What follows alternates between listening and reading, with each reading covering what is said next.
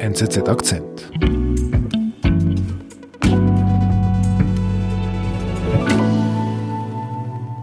Was bisher geschah. Dann ging es eigentlich relativ schnell. Am 10. Äh, erhielt er Bescheid, dass sein Vater Covid-positiv ist und am 12. war sein Vater tot. So. April. April, 12. April, ja. Einen Monat nachdem die Mutter gestorben war. Giuseppes Eltern starben beide an Corona in einem Altersheim in Norditalien. Jetzt fordert Giuseppe Aufklärung über die Todesumstände.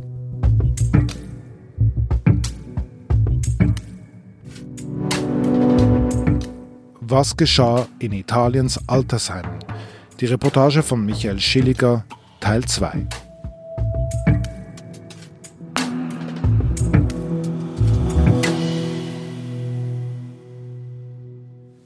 Michael, äh, du hast aus Norditalien diese traurige Geschichte von Giuseppe mitgebracht. Hast also Menschen in den einstigen Covid-Hotspots besucht. Jetzt, ich war ja die ganze Zeit hier in der Schweiz. Leute hören uns auch in Deutschland zu und erfahren, dass auch die Schweiz glimpflich davongekommen ist und nicht so hart getroffen wurde wie Italien. Wie war es für dich, wieder zurück zu sein nach deiner Reportagereise? Ja, es ist surreal zurückzukommen von so einem Ort, wo die Leute alle Masken tragen mal. Und es sind halt bei uns alle Läden offen und alles, es, lebt, oder? Und in Italien tastet man sich etwas daran heran. Und das spürt man, wenn man in einen Kaffee geht, wird man teilweise euphorisch begrüßt, teilweise skeptisch. Es gab Leute in Restaurants, die uns gesagt haben, na endlich, ihr seid die Ersten. Und gleichzeitig merkt man halt immer, wenn man mit diesen Leuten redet, dass da irgendwie etwas passiert ist. Und das merkt man hier schon nicht wirklich. Also das, das habe ich nicht das Gefühl, dass hier mega, viel, mega vielen Leuten bewusst ist, wie sehr das auch eine Region verändern kann, wenn es dann wirklich schlimm wird. So. Mhm. Und hast du nochmal Kontakt aufgenommen mit äh, Giuseppe? Ja, ich habe ihn nochmal angerufen, ja. Warum? Weil ich wissen wollte, was er jetzt so macht und wie es ihm geht und was, ich, was passiert ist, seitdem ich gegangen bin. Can you hear me? Yeah, yes, you. Yeah, I can also hear you. Great. Und was hat er erzählt? Is I want to know the real truth of that. Ich würde sagen, die Trauer ist etwas einer Wut oder einem Eifer gewichen. So. Einem Ermittlungseifer, sagen wir das mal, nennen wir das mal so. Er äh, will jetzt, er will heraus, also er will wirklich eigentlich herausfinden, mussten so viele Leute in den Altersheimen sterben oder ist das etwas, das man einfach verschlammt hat oder einfach für, ja, das einfach passiert ist, weil man diverse Dinge verschlammt hat. Er hat da eigentlich begonnen, Zeugenaussagen zu sammeln, wie er es nennt. Also er hat auf Facebook andere Angehörige von Covid oder vermutlichen Covid-Opfern im Altersheim gesucht. Er hat dann auch Zeitungsinterviews gegeben und auf die Zeitungsinterviews hin haben sich Pfleger gemeldet bei ihm aus dem Altersheim. No, Antonio Giuseppe, you know that we are 30 people infected, operator. 30. So they were walking around, treating people, helping old people, probably infecting them. Exactly. That Yeah. was, and I don't know, Antonio Giuseppe, you know that we 30. Das stimme nicht, was das Altersheim zum Beispiel behaupte. Man habe die Bewohner nie isolieren können. Man habe keine Schutzmasken gehabt. Das Altersheim sagt, wir haben die Leute isoliert, die Covid-Verdachtsfälle waren, wir hatten Masken, wir haben getestet. Er sagt, er habe Zeugenaussagen von Pflegern, die, die würden sagen, das haben wir nicht gemacht. Es sei schon richtig, dass er jetzt da ermittle, sagen die. Thank you very much. Okay, Giuseppe. thank you.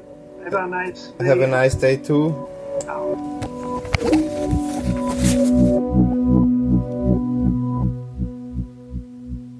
Ist er alleine oder? In diesem Altersheim ist er eigentlich alleine.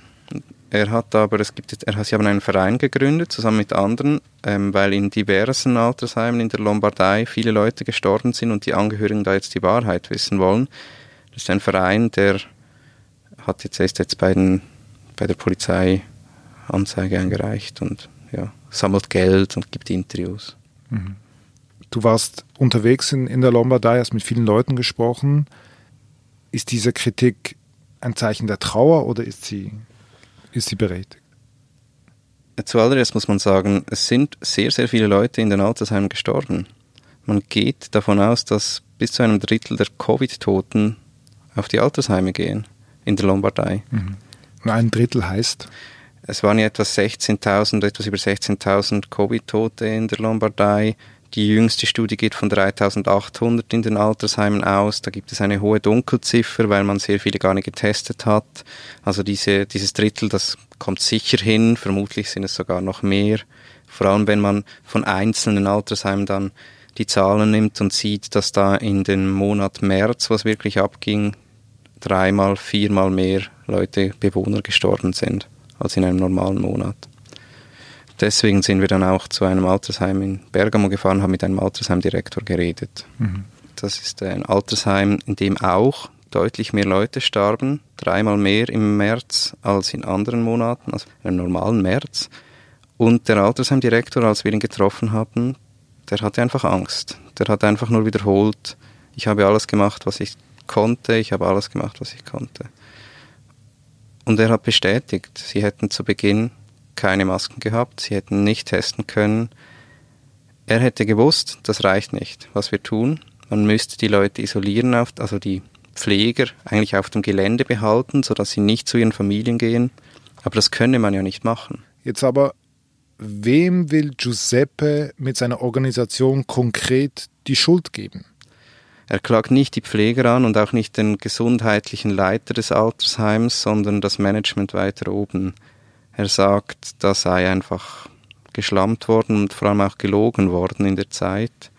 Er kritisiert eigentlich drei Dinge. Das eine ist mal, dass nicht genügend Schutzmaterial vorhanden war oder eigentlich kein Schutzmaterial vorhanden war für die Pfleger. Dass zweitens nicht getestet worden ist. Und dass drittens die Pfleger eigentlich sich so verhalten mussten, sagt er jetzt, dass eine Infektionskette in den Altersheimen gar nicht ähm, verhindert werden konnte. Also die, die mussten verschiedene Leute betreuen, die liefen rum, die gingen nach draußen zu ihren Familien, kamen wieder zurück ins Altersheim. Wenn jemand draußen das Virus bei, einer, bei einem Familienmitglied aufgelesen hatte, dann trug er das ins Altersheim, steckte dort Leute an. Und das kritisiert er. Er sagt, dass das könnte man theoretisch einfach mal sicher vermeiden. Aber damals war ja alles neu. Man wusste nicht genau, es gab nicht genügend Tests, es gab nicht genügend Masken.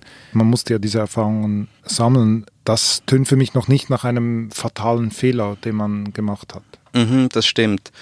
Wobei, man muss sagen, der Altersheimdirektor selber sagt, er wusste das. Er wusste, dass man das da nicht genug macht. Mhm. Es gibt aber einen Fehler, der sicher eigentlich äh, den man einfach nicht hätte machen dürfen. Mhm. Und das war der Entscheid, Covid-Verdachtsfälle, also Leute, von denen man annahm, dass sie Covid hatten, aber man wusste es nicht, weil man nicht getestet hat, von den Spitälern in Low-Care-Facilities verlegt hat. Das sind Altersheime, Reha-Kliniken. Die haben diese Patienten aufgenommen, sie haben dafür teilweise Geld gekriegt und man dachte, die seien dort gut aufgehoben, man könne die dort betreuen, die mussten nicht beatmet werden zu diesem Zeitpunkt und man könne sie auch isolieren in den Altersheimen, was natürlich dann schwierig war. Das ist wie wenn man den Fuchs in den Hühnerstall lässt einfach. Mhm.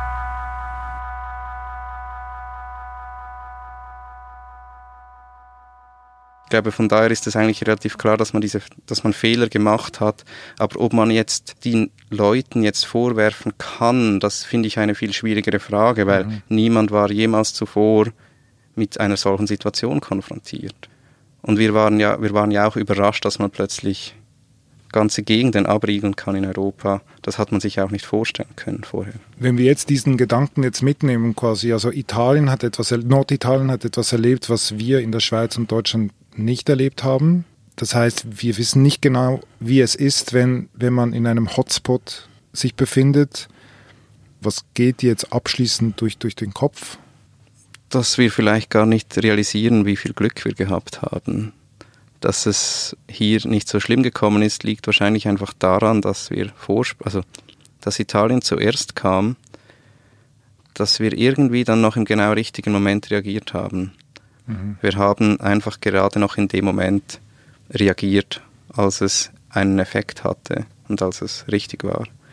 Aber wenn wir eine Woche gewartet hätten, wir wissen nicht, was dann passiert wäre. Ob wir dann, also im Tessin hätten wir ziemlich sicher dann die Kapazitätsgrenze überschritten. Dann hätte man Patienten in die Deutschschweiz verlegt, aber wie schnell das möglich gewesen wäre, weiß man nicht. Oder es wäre gegangen, aber dann hätte man sie hier gehabt. Also es wäre einfach sehr viel schlimmer geworden, nehme ich an. Und wir hatten, glaube ich, einfach auch Glück. Woher das Glück kam, kann sein, dass da einfach sehr viele Leute halt doch sehr fleißig waren und immer darauf hingewirkt haben, dass man reagiert hat und das Glück in dem Sinn erzwungen haben. Aber es ist nicht so, dass wir viel klüger waren oder geschickter waren als die Norditaliener. Wir waren halt etwas später dran.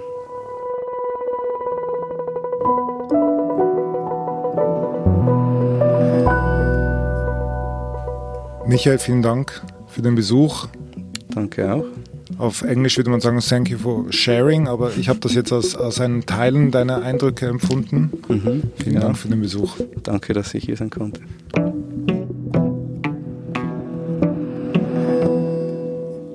Das war unser Akzent. Ich bin David Vogel. Bis bald.